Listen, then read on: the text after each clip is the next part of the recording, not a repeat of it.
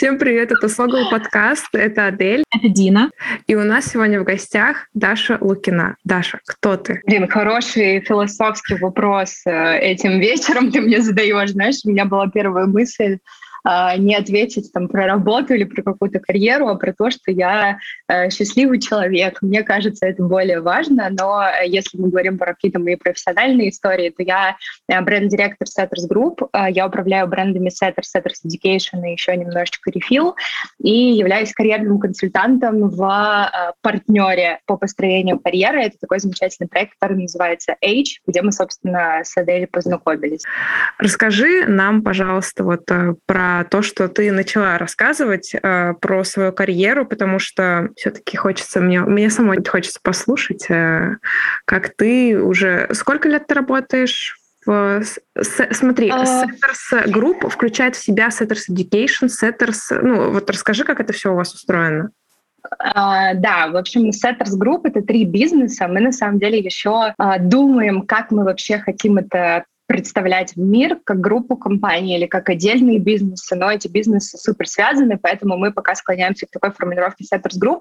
Это группа компаний, в, котором, в которой есть сразу три бизнеса. Первое — это коммуникационное креативное агентство Setters. А второй проект — это образовательный проект Setters Education. Собственно, мы там учим а, маркетингу, менеджменту, коммуникациям, дизайну. И есть один из а, таких молодых новых проектов, которому буквально два дня назад исполнился год. Это wellness бренд Refill, где мы а, работаем с категорией продуктов физических. Да, мы там предлагаем а, классные напитки с крутыми составами, составами, которые помогают э, в течение дня перезагрузиться, да, там классные сапплементы разные. Ну, в общем, это наш такой, наша такая первая попытка выйти в физический продукт, и она супер-супер успешная. И вот, собственно, в рамках этих трех бизнесов я отвечаю за бренды. В большей степени на Setters, Setters Education. А в рефиле я закрываю больше такой как бы классический а, пиар, вот, но тоже, конечно же, присутствую. А чем я вообще занимаюсь? А, я в компании уже 6 лет, и это очень много, потому что самому Setters тоже там 6 лет и пара месяцев. А, и это очень забавно. Я приходила на самом старте, э, когда еще не было в целом ничего, кроме какой-то крутой идеи, кроме какого-то классного желания сделать э, что-то лучше, да, в тот момент это была индустрия, это была работа с контентом а, и SMM в большей степени. Вот я тогда пришла на позицию контент-менеджера и отвечала за такие задачи, а, на которые я сейчас смотрю, и мне очень по-хорошему приятно, да, потому что все равно это был другой уровень. Это все а, рождалось на очень классном энтузиазме, на горящих глазах людей. А, я делала контент, снимала, писала тексты, это все было на не скажу, что это было на суперобывательском уровне. У меня уже тогда был небольшой блог в Инстаграме, и это, кажется, была причина, почему меня взяли на работу. То есть я пришла, говорю, всем привет, у меня есть блог, кажется, это классно, давайте я буду у вас тут тоже что-то делать. А, вот, и, в общем, с тех пор а, я развивала свою карьеру в этом месте, и на самом деле, наверное, тут очень важно сказать, что а, моя карьера супер менялась каждый год, я тоже искала себя в рамках компании, и это, наверное, помогает мне вообще сохранять какой-то интерес к тому, чем я занимаюсь, да, постоянно пробовать что-то новое. Я была контент-менеджером, менеджером проектов, а, я была фотографом, копирайтером, а, руководителем отдела контента, бренд-менеджером, сейчас я бренд-директор. Я была сто процентов кем-то еще, но я уже не помню. И вот, в общем, а, сейчас я отвечаю за развитие наших брендов. Это все наше присутствие вовне, вот все, что вы видите о Setters, Setters Education, делает моя команда и, безусловно, еще команда моих дорогих коллег в этих проектах. Мы отвечаем за пиар, за коллаборации, за спец спецпроекты, за контент, например, если кто-то подписан на наши социальные сети, вот это тоже мы все делаем. А, мы отвечаем, блин, за много-много чего отвечаем, что называется прекрасным словом бренд-маркетинг. Иногда у нас есть задачи не очень стандартные в хорошем смысле. Например, там одно из наших направлений мы а, метим в global, в international, и там на этот год у меня была большая задача вообще пощупать эту территорию, какая там вообще есть жизнь, есть ли для этого какое-то ну, для нас, точнее, какое-то место, да, там на европейской, допустим, территории. И вот это тоже была одна из моих задач, хотя она не на 100% брендовая, да, она такая всего по чуть-чуть, скажем так. Вот, поэтому делаем разное, много, и вот уже 6 лет. Блин, мне кажется, самое крутое — это видеть, с каким воодушевлением Даша рассказывает об этом. Наслаждаюсь, она, она горит, мне кажется, этим. Главное, чтобы не сгорало, вы знаете, тут э, тоже такой очень важный момент. Я всегда стараюсь в работе э, сохранять интерес новичка, э, вот интерес э, себя, когда мне было, сколько получается, 20 лет, когда я первый раз пришла, и мне было все интересно. И я очень стараюсь для себя создавать такую среду, чтобы мне продолжало быть интересно, э, потому что в момент, когда я понимаю, что я уже здесь все пощупала, у меня начинает вот эта вот егоза, которая мне говорит, так, а что мы будем делать еще, чтобы нам было интересно. И мне это очень помогает. То есть я могу, не знаю, сидеть в какой-то день, э, просто встать и сказать, блин, ребята, все классно, у нас тут брендово, мы все построили, у нас есть план, можно я пойду покопаюсь в маркетинге, мне срочно нужно с нашим замечательным digital лидом э, сделать маркетинговую стратегию, хотя, ну, как бы это не моя э, зона ответственности на 100%, да, то есть она на какой-то процент моя, но не на сотку. И я вот такая, блин, кажется, это клево, пойду посмотрю, что там есть. И вот, собственно, сижу, там что-то копаюсь, и это очень-очень сильно помогает вот этому вот Э, чувствую себя новичком всегда, даже в том месте, где ты уже супер долго. Ну, это как будто бы такой хороший тезис, как не выгореть. Знаешь, э, я бы очень рада была сказать, что я никогда не выгорала. Мне кажется, это было бы, возможно, круто, а может быть и нет. Я на самом деле выгорала и выгораю достаточно постоянно, и это не зависит от э, интереса, скажем так, да, который я себе создаю. Mm-hmm. Это немножко для меня параллельные как бы направления. А тут важно зафиксироваться, что для кого выгорание. Я вам могу задать ответ на вопрос, вот что вы подразумеваете под выгоранием, и я потом скажу, что я подразумеваю. Возможно, мы смычимся и разовьем эту линию. На самом деле для меня выгорание как раз-таки потеря интереса какого когда у меня нет внутреннего ресурса что-то делать, что-то придумывать, вкладываться. Когда мне неинтересно, наверное, вот первично. Вот. Но, честно признаюсь, я с этим сталкивалась, э, наверное, ну, два раза в жизни. Но это, кстати, это достаточно хорошо, потому что даже если мы зайдем на Facebook, да, там в ленту человека, у которого очень много э, коллег, да, вот там из индустрии, которые очень активно там общаются, да, в этих постах на Фейсбуке, там достаточно часто всплывает выгорание, и люди говорят об этом, э, ну, как бы, как о очень сильно частом явлении, да, поэтому выгореть два раза, это звучит как э, супер, что, типа, очень повезло, что это было всего лишь два раза, мне кажется так. У меня выгорание, это, знаете, как будто такая опустошенность, вот ты просто вот, ну, растрачиваешь весь ресурс. И на самом деле а, я не могу сказать вот именно прям конкретно момент в моей жизни, когда я выгорала, но мне иногда просто кажется, что я просто хронически выгоревший человек, и я типа просто адаптировалась к этому состоянию. То есть, ну вот, короче, не знаю, настолько это так перепадами, что ли, вот иногда ты чувствуешь, что какой-то вот движок запал. Еще это очень сильно зависит от команды, кстати. Когда все вокруг ноют и говорят о том, что как они устали, ты начинаешь немного на себя это перенимать. Да хотя даже если ты как бы вообще окей. Короче, как будто бы так много факторов, и плюс вот это информационное поле, которое просто переполнено вот этим выгоранием, и ты читаешь посты и думаешь, вот это я или нет, не я, и вот э, и начинаешь, короче, сомневаться. Но даже если оно у меня было, или оно у меня всегда есть, то я окей с этим. А на самом деле про инфополе очень классный тезис, потому что когда ты видишь, да, вот там, не знаю, какой-нибудь рецепт от того, как не выгореть, ты начинаешь сразу все вот эти вот пунктики реально примерять на себя и думать, так, может быть, я уже сто лет назад как выгорел, может быть, мне нужно прямо сейчас вот все увольняться и идти еще. Да, да, да, вот типа все, я сейчас уйду в сабатикал, не знаю, не трогайте меня 6 месяцев, да. А, я на самом деле разделяю вот эту вот позицию того, что выгорание для всех это супер разное. Я для себя это заметила.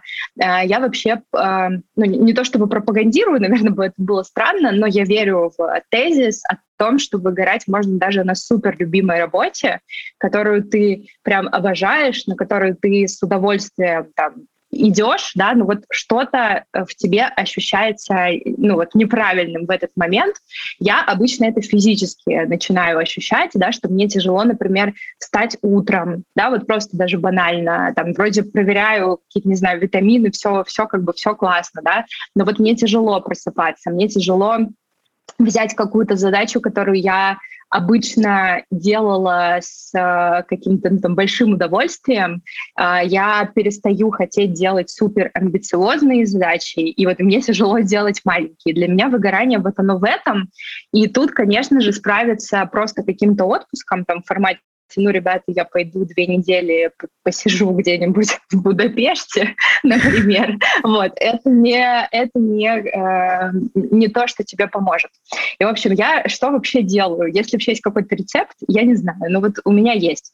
Я э, веду замечательную табличку, это просто Google таблица, в которой я э, выписала однажды и продолжаю постоянно выписывать, выписывать, выписывать что-то новое, те моменты, которые мне очень важны в работе, формате, причем они как э, в формате «могу ли я работать вне офиса и куда-то уехать», а так и в формате «я хочу ощущать там свободу в том, как мне принимать решения», да, что мне не нужно ни с кем, э, там, не знаю, не идти на 33 э, этапа наверх, да, чтобы мне везде это все одобрили, то есть я могу сама принимать решения. И вот у меня есть вот эта вот табличка, а, с теми пунктами, которые мне важны. И в момент, когда я ощущаю, что у меня начинается вот это вот тяжело просыпаться или тяжело, э, не знаю, там делать какие-то задачи, я захожу в эту табличку и пытаюсь понять, что из этих пунктов я могу в работу внедрить. Да? То есть, возможно, мне сейчас, меня напрягает не какая-то задача, а тот факт, что я давно никуда не ездила, да, там, и вот мне нужна вот эта вот свобода и смена обстановки. Тогда я просто иду к руководителю и говорю, а можно я недельку посижу в своем родном городе. И мне говорят, ну, конечно, ну, конечно, можно. И я вот, в общем, стараюсь этот момент отслеживать и как-то его наполнять. Но вот эта вот история с э, созданием интереса, про которую я тоже вот сказала ранее, оно тоже очень важно, потому что, ну, правда, мы все реально склонны терять интерес, все равно мы развиваемся с каждым проектом. В какой-то момент новый проект может быть тебе вполне себе по размеру, да, то есть как одежда. Вот мы надели, вроде все окей, но иногда хочется оверсайз. И вот когда хочется оверсайз, э, я стараюсь себе сама создать эту возможность, да, то есть там, не знаю, э, знаете, как я вот это вот направление международное вообще ну, для себя придумала и, или перепридумала, потому что мы уже не первый раз туда заходили, я как-то сидела и думала, блин, Даша, ты всегда хотела стать э, переводчиком в школе, да, там, не знаю, хотела вообще на переводчика поступать, э, там, с языками как-то работать, тебе это так нравилось, так классно, а можешь ли ты сейчас в работе создать э, прецедент, в котором ты сможешь активнее пользоваться английским языком? Я такая, блин, да, мы же можем попробовать вот это. И я пришла к руководителю, мы там пообсуждали, как это можно внедрить, да, там, активнее мой английский язык, и мне дали там определенный процент процент моего времени рабочего, когда я могу вот заниматься этими задачами. И мне стало сразу как-то вот прям интереснее. И причем я это как бы создала этот процесс абсолютно сама. И мне кажется, это тоже очень важно понять, что есть в этом выгорании как внутренние какие-то факторы, так и внешние.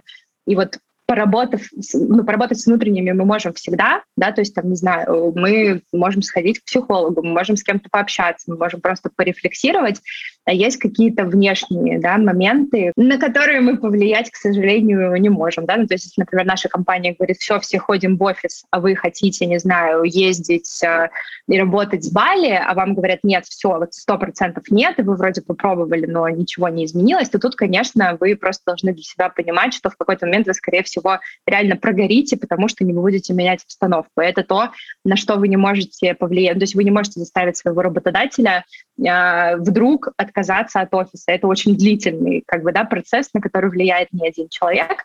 И вот когда вы это тоже понимаете, отслеживать вот это выгорание тоже становится легче. Я сейчас выгораю из-за какой-то внутренней истории, или я выгораю из-за того, что на меня как-то давят внешние условия, и в целом внешние условия вы можете поменять там сменой работы, каким-то диалогом и так далее, и так далее. А вот внутренние, они как бы глубже, да, то есть мы копаем, копаем, копаем, в общем, можем там что-то найти, с чем-то поработать, но в какой-то момент это опять может быть.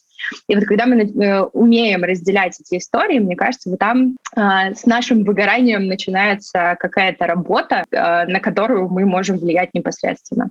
Вот, поэтому не знаю, есть ли какой-то рецепт выгорания у вас, может быть, но я пока вот, э, кроме того, что я сказала, ничего э, не нашла, к сожалению. Может быть, что-то и есть действительно. На самом деле, мне понравился твой способ. Это похоже, знаешь, на колесо баланса, но в работе как будто бы. Ты расписываешь свои потребности, понимаешь, не утолено, и знаешь, на что обратить внимание. Мне кажется, это очень круто, но мне кажется, это все вертится еще вокруг корпоративной культуры э, внутри компании, потому что немногие компании проявляют гибкость по отношению к сотрудникам, и для них, словно выгоревший сотрудник, кто это? Типа, это, наверное, твоя лень, а не то, что там ты устал. Пожалуйста, чувак, продолжай. Э, тут еще есть такая проблема, что когда началась э, пандемия, которая все еще продолжается, э, все ушли работать из дома. Э, я просто, ну, так как являюсь карьерным консультантом, я знаю много разных историй, да, от ребят, которые приходят с каким-то запросом, и очень многие еще столкнулись um, с таким форматом, что вот вы на удаленке, как же мы теперь будем вас контролировать, что тоже Это прям моя себе, любимая да, история, значок, да. значок такой, контролировать. Зачем контролировать взрослых людей, которые приходят решать э, проблемы, работать и зарабатывать деньги? Ну, типа, мне не очень понятна такая формулировка.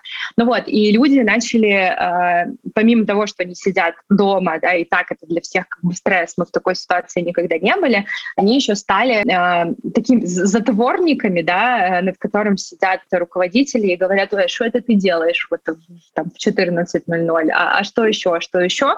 И у нас вот этот вот уровень стресса да, в людях, у которых вот такая ситуация, он еще увеличивается, несмотря на то, как вообще влияют э, сейчас внешние обстоятельства. И это супер вообще зависит от корпоративной культуры, от коммуникации. И вообще сейчас э, я очень сильно хочу на следующий год попробовать э, побольше поработать в employer брендинге, да, вот в бренде работодателя, потому что это тоже брендинг, просто а, твой работодатель — это, собственно, твой бренд, да, который ты развиваешь. Такая смежная очень история. И э, я сейчас очень много стараюсь читать про какие-то корпоративные культуры, как это строится. Я прочитала все книжки про Netflix, естественно. Это вообще мое просто любимое. У меня есть все, я всем советую все книжки, которые есть про Netflix читать, особенно вот сильнейшие, которые писала бывший HR-директор Пати Маккорт в Netflix.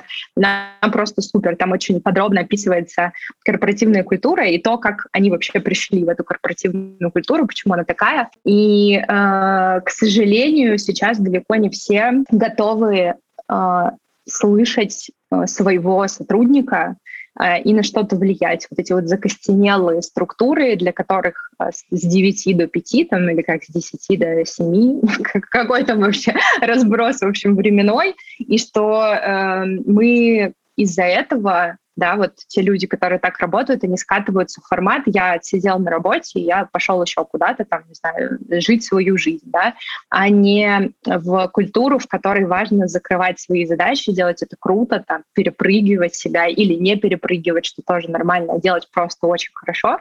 Поэтому, да, тема с корпоративными культурами, мне кажется, супер интересная, особенно в наш 2021 год. Слушай, у меня вопрос. У вас э, в Setters Group есть какой-то человек, который прям занимается корпоративной культурой, или это складывается органично? И вообще, как, как обычно это работает? У нас э, такой формат. Изначально наша корпоративная культура началась вот в момент основания да, компании когда люди стали приходить, и у них стали связывать, э, складываться какие-то горизонтальные связи друг э, с другом. То есть у нас тогда не было ни чара, не рекрутера, мы сами себе были HR, устраивали посиделки в офисе себе сами, не знаю, там придумывали, как мы будем взаимодействовать, то есть все было очень по наитию. В какой-то момент э, у нас появился наш э, замечательный HR-директор Катя Ручек, и Катя начала набирать себе команду, то есть у нас сейчас в HR-отделе пять человек, и одна из задач наших девчонок — это как раз развивать корпоративную культуру, то есть находить э, какие-то точки, в которых наша корпоративная культура э, далека, например, от того, как мы ее видим в идеальном мире. Или, например, решать какие-то вопросы с коммуникацией, когда, ну, безусловно, это абсолютно нормально, что у людей могут возникать конфликты. Вот они выступают такими модераторами, чтобы всем было суперкомфортно, и это тоже про корпоративную культуру.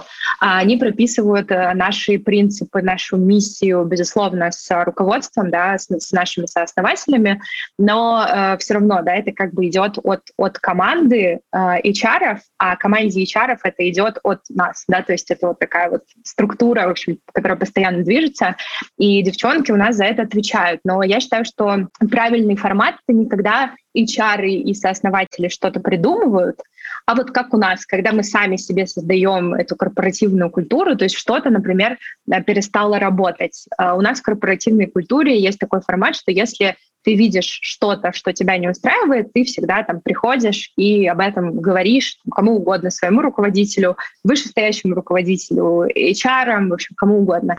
И, и это тоже про корпоративную культуру, про, про среду, да, про то, как вообще у вас, не знаю, выстроены процессы. И тут, когда мы говорим про процессы, здесь влияют абсолютно все люди, которые участвуют в этом процессе тоже, да, потому что кто-то может сказать, блин, вы придумали процесс какой-то странный. А мне кажется, было бы круче, если бы мы сделали так, и все такие, блин, кажется, он супер, давайте поменяем, и вот этот человек тоже повлиял на корпоративную культуру. Вот, поэтому, конечно же, в, ну, почти во всех компаниях есть человек, который э, отвечает за вот эту вот историю такую очень консолидированную, это обычно как раз ребята из HR-департамента, но очень круто, когда корпоративная культура — это живой организм, который постоянно развивается.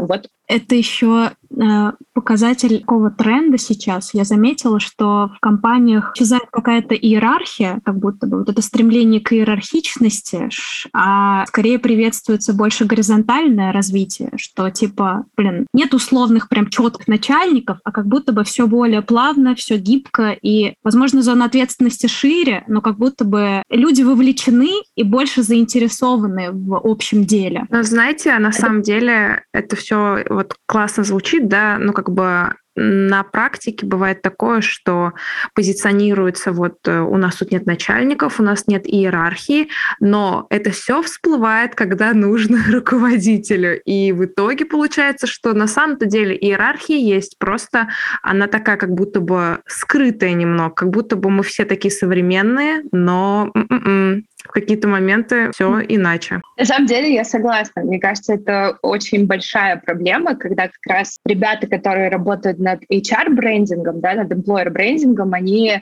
несут в мир очень важные, классные посылы, а потом э, к тебе может кто-то прийти на консультацию, и вы ну, как бы обсуждаете, и оказывается, что на самом деле вообще не так.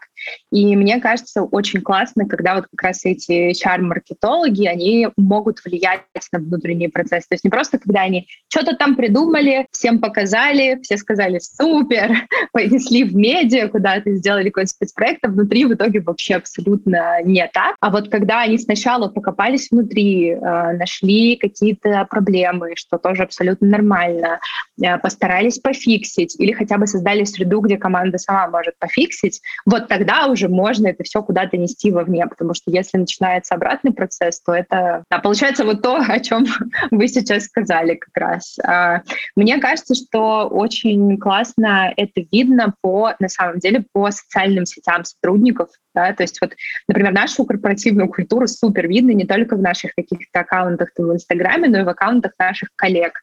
И э, мы, безусловно, никогда никого не заставляем, не принуждаем делиться да, там какими-то рабочими моментами, но ребята сами хотят поделиться. И я знаю, что наш, например, HR-отдел, он э, трекает вот эту метрику, готовы ли вы посоветовать э, компанию своим, допустим, друзьям.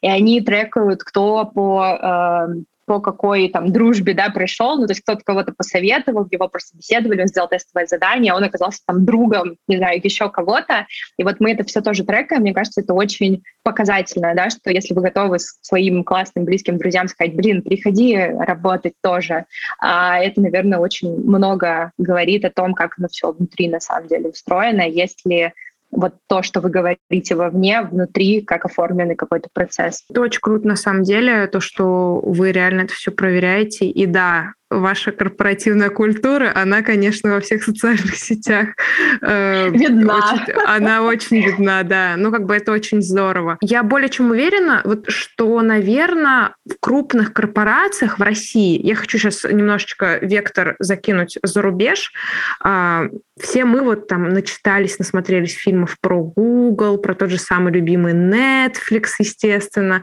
Кто не мечтал там работать, кто не мечтал работать в этих офисах. Но при этом как бы мы видим то, что сейчас, особенно вот э, в Москве, э, открываются разные офисы, например, того же самого Сбербанка, и я посмотрела, что у них там внутри, и вот эти вот капсулы для сна, и я такая, господи, а может быть и захотеть в Сбербанке поработать? Но при этом, конечно, это все только в Москве. И вот мне интересно, насколько за рубеж, скажем, ну как за рубеж, давайте называть это все Запад, а, насколько Запад впереди по корпоративной культуре, потому что, наверное, то, что сейчас изучаем и читаем мы, это то, где они были несколько лет назад, и мы к этому приходим. Они по-любому же... Ну, короче, вот давайте обсуждать. Давайте обсуждать. Это клевая тема. А, тут я супер с тобой согласна. Все вот эти вот книги и фильмы — это все равно определенный жизненный цикл, да, то есть, например, написать книгу, ее там, не знаю, задизайнить и издать, это какое-то уже время проходит. Нас это доходит тогда, когда корпоративная культура, может, уже чуть-чуть видоизменилась в этой компании. А, я не могу сказать, что Россия сейчас как-то отстает. Если честно, я смотрю, наверное, знаешь, чуть с другой стороны. Мне кажется, она, наоборот, супер быстро добирает как вообще корпоративная культура, так и какие-то условия. Да, э, безусловно, мы говорим про большие компании, про средние. В меньших это немножко тяжелее, потому что э, все равно э, корпоративная культура, ее поддержка — это все равно определенное финансирование да, должно быть. То есть, конечно, мы можем работать и без бюджета, но все равно, да, чем больше мы становимся, тем нам больше нужно ресурсов. Поэтому мне очень нравится вот этот тренд, что сейчас в России можно найти абсолютно такие же классные компании. Ну, например, я про нас, да, могу сказать. Нас там 200 человек. Это вроде всего 200, но вроде достаточно много, но еще не Google, да, там, ну, как бы не, не, нет, такое, нет такое нас количество. Но при этом наша корпоративная культура, она тоже про честный фидбэк, а, про то, чтобы говорить а, и помогать вообще людям, даже если они находятся, ну, там, в ситуации какой-то усталости и апатии, да, мы всегда абсолютно нормально смотрим на то, чтобы подойти и сказать, слушай, блин, не хочешь там сходить в отгул, можем ли мы тебе как-то помочь? Ну, то есть такая, в общем, э, культура супер открытая. И на Западе, э, мне кажется, они сейчас немного уперлись вот в какой-то определенный потолок, ну, тоже в хорошем смысле, то есть не в негативном, что они теперь сидят на одном месте, но все равно для того, чтобы были инновации в корпоративной культуре, нужно тоже их придумывать, эти самые инновации. И вот мне кажется, что они сейчас уже напридумывали достаточно, а мы как раз, ну, вот в этой стадии, когда еще придумывается, придумывается, придумывается, придумывается, и как будто бы мы уже даже на Запад не так сильно смотрим, да, то есть как будто бы мы настолько вот начали э, эти инновации хватать, что они у нас самостоятельно как грибы размножаются. Э, есть сейчас э, много вот классных э, сервисов, да, которые помогают, э, не знаю, э, компаниям транслировать, да, там свою какую-то экспертизу. Есть много сервисов, которые помогают компаниям классные кадры с рынка забирать. Например, те же самые ребята, да, вот из Буду, с которыми мы тоже взаимодействуем, сотрудничаем, партнеримся, они же тоже помогают не только людям найти а, компании, да, но еще и а, компаниям, да, найти людей, ну, в общем, наоборот. И мне кажется, что это очень круто, это очень показывает зрелость рынка. Мне кажется, мы сейчас на той стадии, когда мы стали открываться, когда у работодателей, соискателей много честного контакта. И если раньше это было больше про Запад, то сейчас это и про Россию в том числе. Не знаю, вот видите ли вы это или нет, но мне кажется, мы сейчас реально на подъеме просто корпоративных культур в России, таких очень человекоцентричных. Мне прям очень это нравится, если честно. Вот, как человек, который работает в России, очень приятно. Да, я тебя поддерживаю, потому что э, условных даже года четыре назад, когда я еще училась в универе, мне хотелось непременно уехать за границу и не работать здесь ни в коем случае. А, время проходит, и ну, конечно, я не скажу, что желание это ушло, оно все равно где-то в подкорке есть, но я понимаю, что компании развиваются, корпоративная культура тоже улучшается, и появляется очень много крутых мест, а, где можно работать не менее круто, чем за границей. Мне кажется, это классно. Но вот у меня такой вопрос. Э, окей, в Москве, да, в Питере, да, еще Я тоже хотела про регион сказать. Если мы возьмем э, супер малые города, там как складывается ситуация? Я просто могу тебе, Дина, на твой вопрос ответить. Ну и Даша потом тоже ответит. Э, например, если мы берем ту же самую Казань, э, это правда, что корпоративная культура стала более развитой, э, но в основном она более развита, опять же, в компаниях крупных и в основном в IT-проектах. Во всех остальных местах, если мы возьмем госсектор, мы там, ну, мы лучше вообще его брать не будем, да, и есть другие компании, которые тоже крупные, но условно заводы. Ну, о какой корпоративной культуре, кроме как э, побухать на Новый год на большой бюджет, мы говорим. Вот, и поэтому как бы все равно не везде так. И, ну, понятное дело, что все-таки в Москве, в Питере этого будет больше, но в регионах пока что есть, есть куда расти, скажем так, вот так. Мне просто кажется, что даже на заводе можно клево сделать. Ну, то есть эти люди приходят э, делать свою работу. Э, очень часто люди на заводах работают долго. Ну, то есть не то, что там типа полгода поработали и ушли. И у них все равно появляются какие-то связи друг с другом. Ну, даже просто вот они, не знаю, там здороваются по утрам или, не знаю, сидят, прикручивают закручивают какую-то гайку вместе. Я не знаю, я на работе не, не работала на заводе, но мне вот кажется, что э, можно найти эти точки э, контакта. Нет, нет я говорила, людьми, знаешь, не про понять, то, что, как... не про то, ага. что их, их не, не может быть, а про то, что их сейчас нет, э, про то, что mm. сейчас, то есть именно Это на факт. данный момент. Сто процентов корпоративную культуру, мне кажется, и в госсекторе, э, ее реально сделать везде. Вопрос желания сотрудников, в первую очередь, кстати, тоже. Это вот хороший твой тезис был про то, что это все тоже должна инициироваться не только какими-то HR, которые такие классные пришли э, и решили все тут поменять, а в первую очередь это все должно поддерживаться, и какие-то идеи от ребят тоже должны быть. Мне, да, я вообще сто процентов согласна. Мы, кстати, возвращаясь к регионам, а, я вообще сама родом из Сочи, и туда сейчас очень много людей едет просто погреться. Вот, на, на поляне вообще прям очень много людей, они постоянно нетворкают, не знаю, сидят в серфах, и и это тоже классно, потому что э, они как будто бы вместе с собой увозят вот эту вот столичную какую-то часть, да, как у них, у них устроен процесс. И там мои даже друзья, какие-то знакомые, да, там, ну, вот с кем я продолжаю поддерживать контакты своего родного города, и кто остался, да, на этот момент э, тоже до сих пор в Сочи, они же тоже э, как бы притягиваются, да, к этим местам, ну, типа тому, давайте мы тоже поедем поработать в поляну. И вот они общаются, обмениваются каким-то опытом, и потом этот опыт тоже распространяется дальше. Я понимаю, конечно, что Сочи, наверное, такой очень обобщенный пример, потому что там море, солнце, горы, тепло, понятно, что люди туда едут, но мне кажется, что если там каждый из нас увезет какую-то часть из столицы, не знаю, какой-то разговор, какую-то инновацию э, к себе там в родной город, да, в случае, если мы из разных городов, не только из Москвы и Питера, это тоже поможет. Такая будет диффузия, в общем, талантов, корпоративной культуры и так далее, и так далее.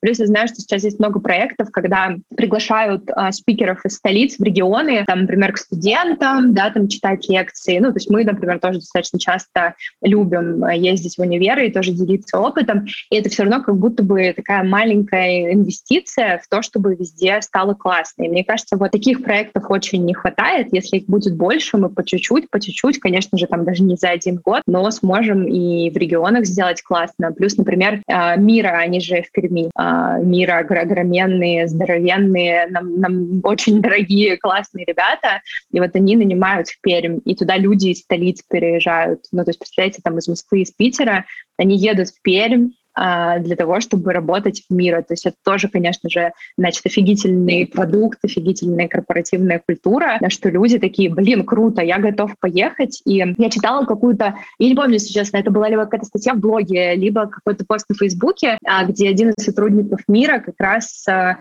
рассказывал про вот этот переезд, про адаптацию, и он сказал, что, блин, а Пермь вообще классная, то есть там как раз открываются классные места, у нас офигительный офис, у нас классные условия, у меня крутая квартира, я вообще живу, у меня еще природа, свежий воздух, короче, вообще супер.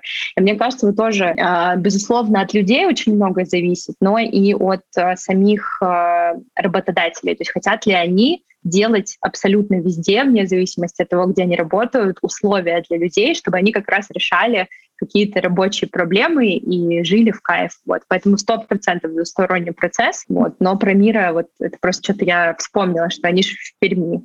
Ну, не только в Перми, там, в Амстердаме, еще где-то, но еще и в Перми. И они туда, кстати, они, кстати, туда разработчиков везут тоже. Кстати, ну, разработчики, мне кажется, их сейчас э, ну, схантить могут куда угодно, в любую точку вообще вселенной, а они почему-то едут в Пермь. И это почему-то, оно, видимо, реально очень сильно классно. Это какая-то идея, условия, не знаю, что-то еще.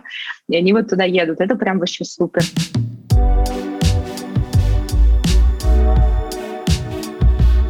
Представим все мы, что э, мы не работаем на тех работах, на которых работаем. Рубрика «Тавтология». Кто и кем хотел бы стать? Но я сразу понимаю, что это такой как бы глупый вопрос, ведь ты можешь стать кем хочешь прямо сейчас. Но anyway. Ой, я могу сказать, а, я когда училась в школе, а, это был седьмой класс, я до сих пор это помню, я э, прям очень серьезно собиралась поступать на режиссуру. Вот прям, ну не в смысле, ой, кажется, прикольно быть режиссером, а я типа прям зашла в интернет и посмотрела, что там надо, подумала, насколько это я, а как я могу подготовиться. Я такой типа с детства Гермиона Грейнджер. Вот. А, поэтому я реально хотела э, быть режиссером, и на самом деле я даже до сих пор иногда думаю, что, возможно, я бы хотела да, пройти какие-нибудь курсы. Ну, в смысле, понятно, что я ну, не пойду снимать сразу блокбастеры, меня никто не пустит, к большому сожалению, но это даже для моей текущей работы было бы классно, да и в целом как-то на, на кругозор э, тоже очень сильно влияет. Поэтому я бы стала, наверное, либо режиссером, э, либо переводчиком, как я тоже в универе хотела. Мне кажется, это что-то мое такое. А ты? В топ мы с Диной закончили лингвистику. Ну, английский. Я, я международница. А, у меня бакалавриат международных отношений, а магистратура международный пиар. Мы тоже очень много про языки были, но мы не, не такие лингвисты, как вы. Мы так как бы можем поговорить, все понимаем, можем писать, все у нас классно, но вот ну, да, а, так, как вы, наверное. Лингвисты. Я тоже хотела сказать. Знаете, я бы, наверное, хотела заняться что-нибудь вот в архитектуре. При этом я понимаю, что я не, не смогла бы быть архитектором, то есть что-то проектировать, но мне очень нравится тема с тем, как э, пространство влияет на человека. Вот это вот все. Я могу, наверное, час просидеть на каком-нибудь сайте и просто вот так вот изучая, скроллить. То есть мне прям это очень нравится. И, возможно, Блин, мне очень нравится защищать права чьи-нибудь, свои, чужие. И мне еще в детстве говорили, ну вот э, тебе, наверное, нужно адвокатом идти. Но понимая, какая у нас э, система в России, наверное, все-таки хорошо, что я не пошла. Да, я сейчас пересматриваю, как избежать наказания за убийство. А если кто-то смотрел этот сериал, блин, посмотрите, он супер. Там как раз про, э, в общем, женщину-адвоката, и каждый раз, когда она кого-то разносит в суде, я прихожу к своему молодому человеку и говорю, слушай, кажется, я бы тоже так хотела. Он потом говорит, ты чего? Говорит, ну, типа, в какой стране? Ну, ладно. Но мне прям очень нравится вот этот формат тоже. Даже не то, что ты кого-то там, типа, защищаешь, а ты как бы находишь какие-то причины, следственные связи, которые помогают на эту ситуацию посмотреть как-то по-другому. Это вот тот сериал, который хочется вот просто залпом вот так вот следующей серии, следующей серии прям тоже я плюсую. Да. Вас такие высокие профессии, типа адвокат, переводчик, а я поняла недавно, что я хотела бы стать э, музыкантом, барабанщиком. Потому что в детстве я фанатела от ранеток. Здравствуйте, поколение поздних миллионов. Мы все там были, все супер, да. Да, я безумно хотела тогда играть на барабанах, но родители мне не разрешили. И только в 23 года я решила исполнить свою мечту, прикоснуться к ней, записалась на барабаны. Девочки, я сейчас каждый день вечером э, вместо вот сериалов я смотрю выступления музыкантов разных групп. Господи. Леры Ранетки, надеюсь? Очень круто. Ну, ну да, там Нирвана типа и Лера Ранетков. Вот. Блин, клево. Мне кажется, знаете, это э, кайф быть взрослым, что ты можешь вспомнить о том, что ты хотел, оплатить это и пойти сделать. Конечно, в том, что ты взрослый, не так много плюсов на самом деле. У тебя нет там дневного сна, э, не знаю, там, детского сада, когда до полдника и так далее, и так далее. Но ты хотя бы можешь вот свои какие-то штуки, которые тебе были интересны, вытащить, оплатить и этим заняться наконец-то. Это плюс.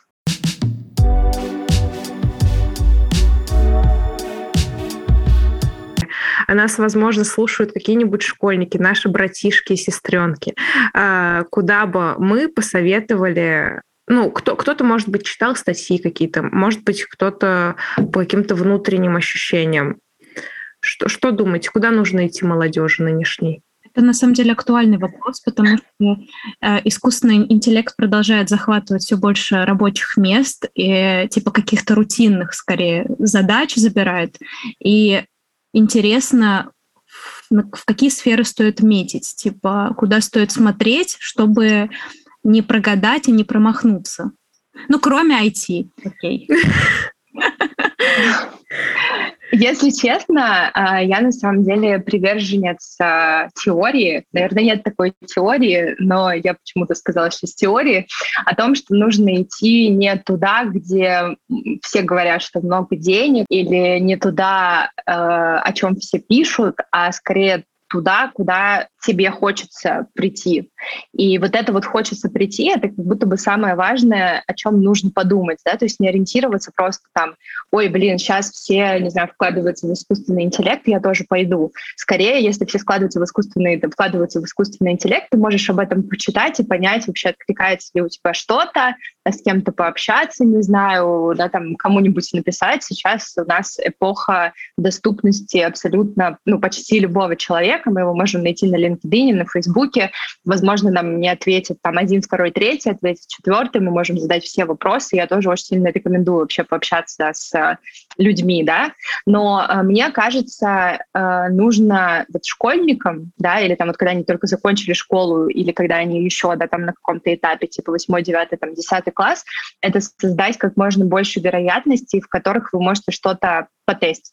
Как я вообще пошла на международные отношения? Я учила язык с 7 лет, и эту вероятность мне создала мама, когда она меня отправила учить язык.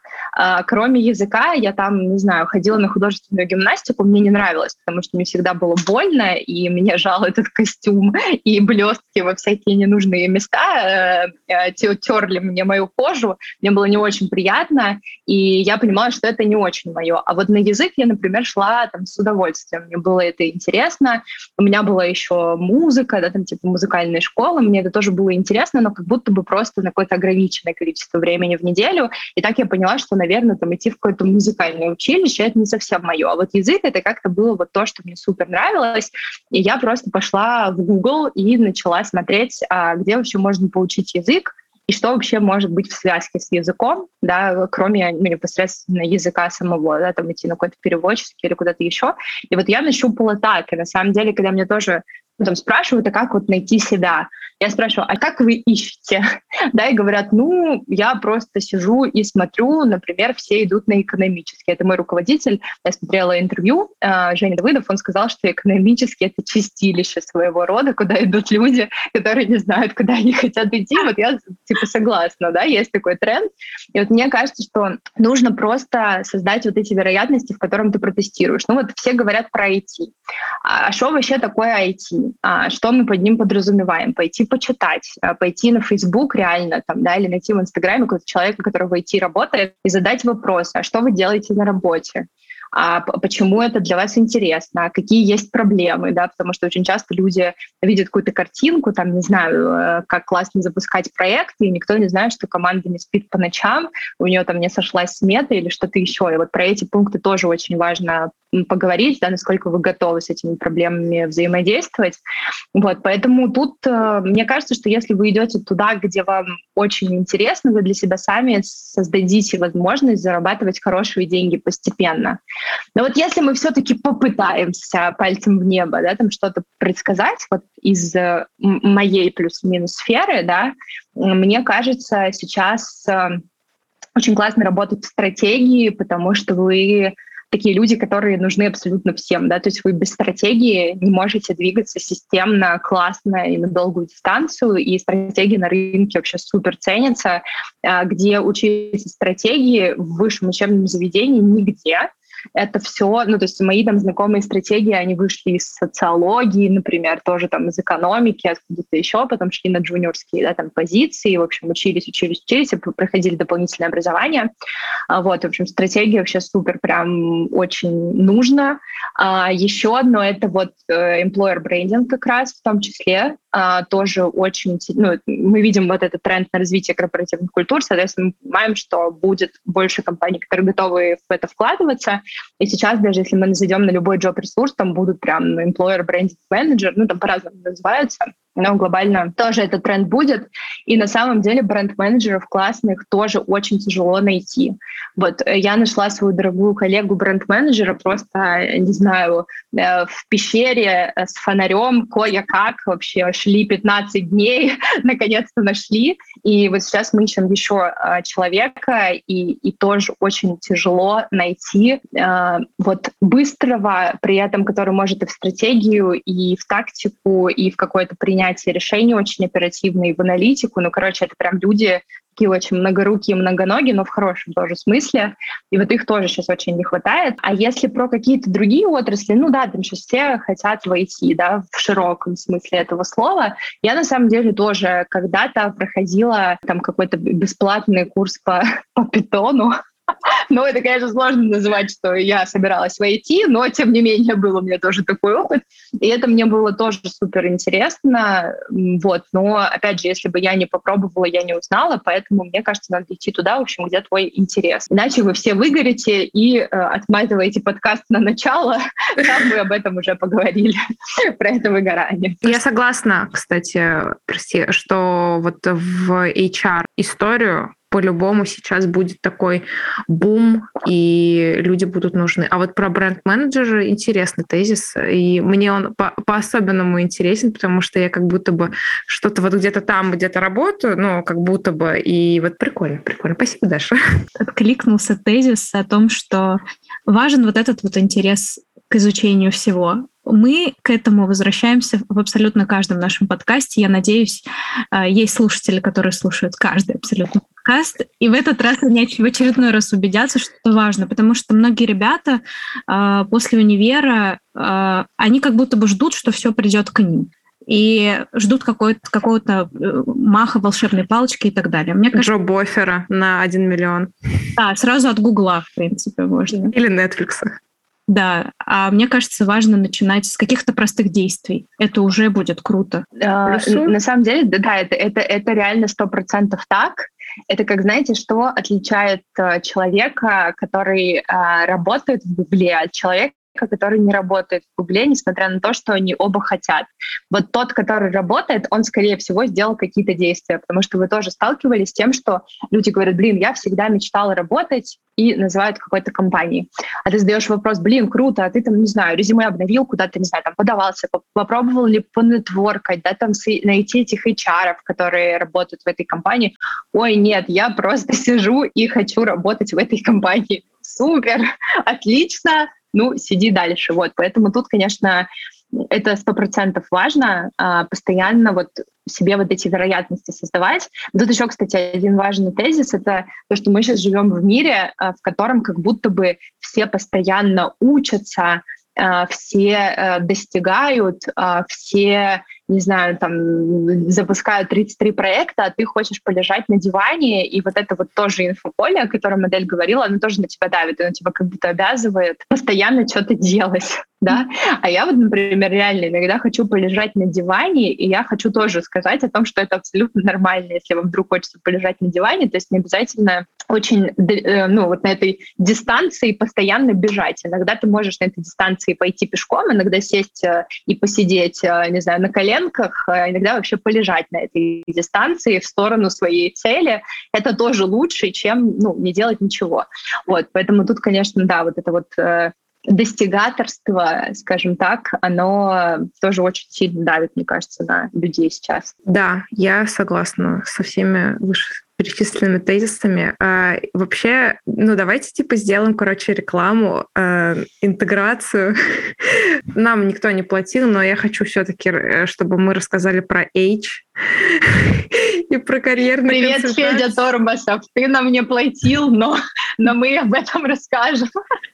Да, ну... Маркетолог сейчас, собственно. Весь долгой подводкой, по сути. Да, да, да, да, да. Ну просто я Дина не даст соврать. Я всем своим друзьям а, активно рекомендую вообще карьерные консультации.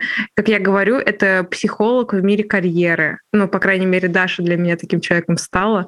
Вот. А, давайте кратко просто под конец расскажем. Ну, Даша, лучше ты расскажешь. Я могу, может, что-то добавлю от себя как пользователь. Вот про H. А, значит, э, H — это э, проект, который является партнером э, в плане карьеры. И это очень важное слово «партнер», потому что сейчас тоже некоторые люди смотрят на карьерных консультантов в формате вот я приду к тебе и заплачу тебе денег, и ты мне за меня все сделаешь, да, но за тебя твой карьерный консультант не сходит на собеседование, он может написать твое резюме, но в следующий раз, когда тебе нужно устраиваться на работу, он уже этого не сделает, ну, то есть ты не получишь этот навык, и наша задача — это направлять, давать какие-то инструменты понятные, которые работают, да, и, собственно, ввести человека по его запросу вот в эту вот точку Б. А иногда в карьерных консультациях бывает ситуация, когда вы не знаете точку Б. Вы приходите и говорите, блин, что-то идет не так, я не понимаю, что, давайте разберем. И вот тут Адель на самом деле очень права, когда говорит, что это вот такой типа психолог в мире карьеры, потому что вы пытаетесь понять, а какой вообще у тебя запрос. То есть, может, ты выгорел, может, у тебя есть какая-то проблема на работе, которая тебя триггерит, или не знаю, там а, есть какие-то запросы на повышение зарплаты, в общем, вы начинаете это распутывать.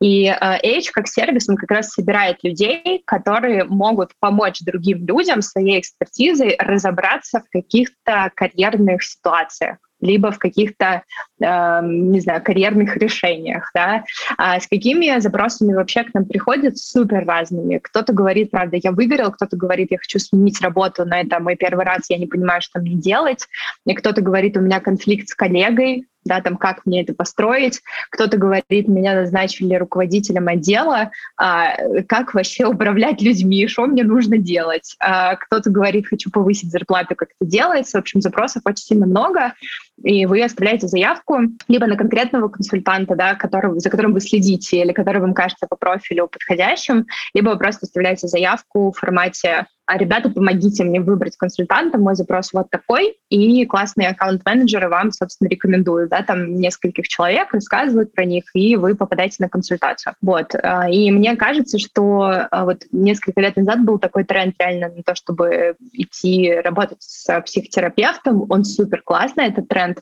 Вот сейчас я вижу такой же тренд как раз в карьерных консультациях, то есть люди не боятся с кем-то, кто уже это прошел, обсудить какую-то свою проблему, и таким образом чуть-чуть для себя снизить уровень э, тревоги. Да? То есть, например, если человек первый раз выходит на рынок труда, э, он, скорее всего, не понимает, как себя оценить э, в деньгах, что вообще просить, какие вопросы задавать. Ему карьерный консультант как бы дает руку, подставляет плечо и ведет его, говорит, вот слушай, вот это важно, вот это важно, вот это важно. Поэтому это такой ну, действительно такой партнер, который, в общем, тебе помогает чуть меньше стрессовать и искать работу с чуть большим удовольствием, несмотря на то, что процесс поиска работы — это не всегда конфетка и фантик, да, это чаще фантик, чем конфетка, вот, но, тем не менее, все равно, в общем, мы очень стараемся, чтобы это было приятнее. Блин, офигенно. И у вас получается. Вы делаете очень важно. Спасибо. Да, я на самом деле мне очень-очень приятно быть в компании других классных консультантов. То есть если там посмотреть, там реально очень крутые ребята. Мне всегда очень приятно, что мы в такой компании делаем такое важное дело. Кажется, это важно действительно. Я думаю, что мы будем финалить. А, спасибо mm-hmm. большое Даша, что согласилась с нами поболтать. А, Спасибо, что позвали. Я, я думаю, что, наверное, как обычно, одним из главных тезисов это ну, будет то, что в карьере и вообще в жизни главное оставлять вот этот вот интерес, а, детский какой-то запал, э, и тогда все будет окей. И выгорание не будет, и будет рост, и вообще будет развитие, и всем будет прекрасно и. Хорошо.